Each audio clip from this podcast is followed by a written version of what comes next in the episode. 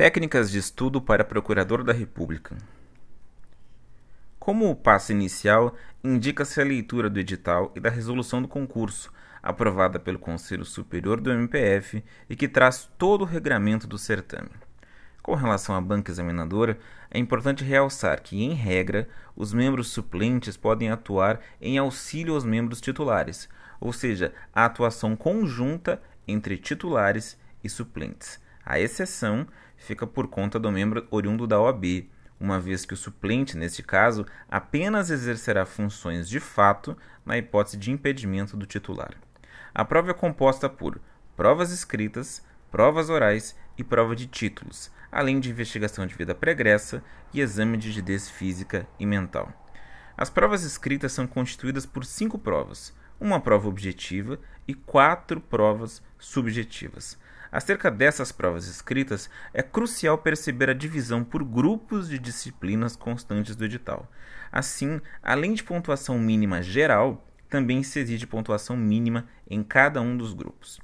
A prova objetiva contempla 120 questões com quatro alternativas, sendo apenas uma correta. A cada quatro erros, contabiliza-se um ponto negativo.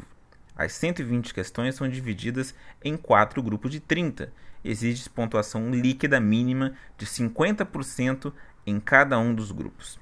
As provas objetivas, no total de quatro, são compostas cada uma delas da seguinte forma: uma peça processual ou uma dissertação e mais seis questões discursivas. Na fase oral, cada disciplina representa uma prova, de modo que é necessário alcançar pontuação mínima em cada uma das disciplinas. Assim, observa-se uma especial necessidade de conhecimento horizontal e generalizado dos pontos do edital em todas as fases do concurso.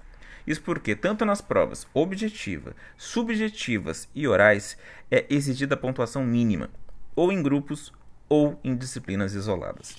A leitura de lei seca, jurisprudência dos tribunais superiores e doutrina específica são essenciais em todas as fases da prova do Ministério Público Federal.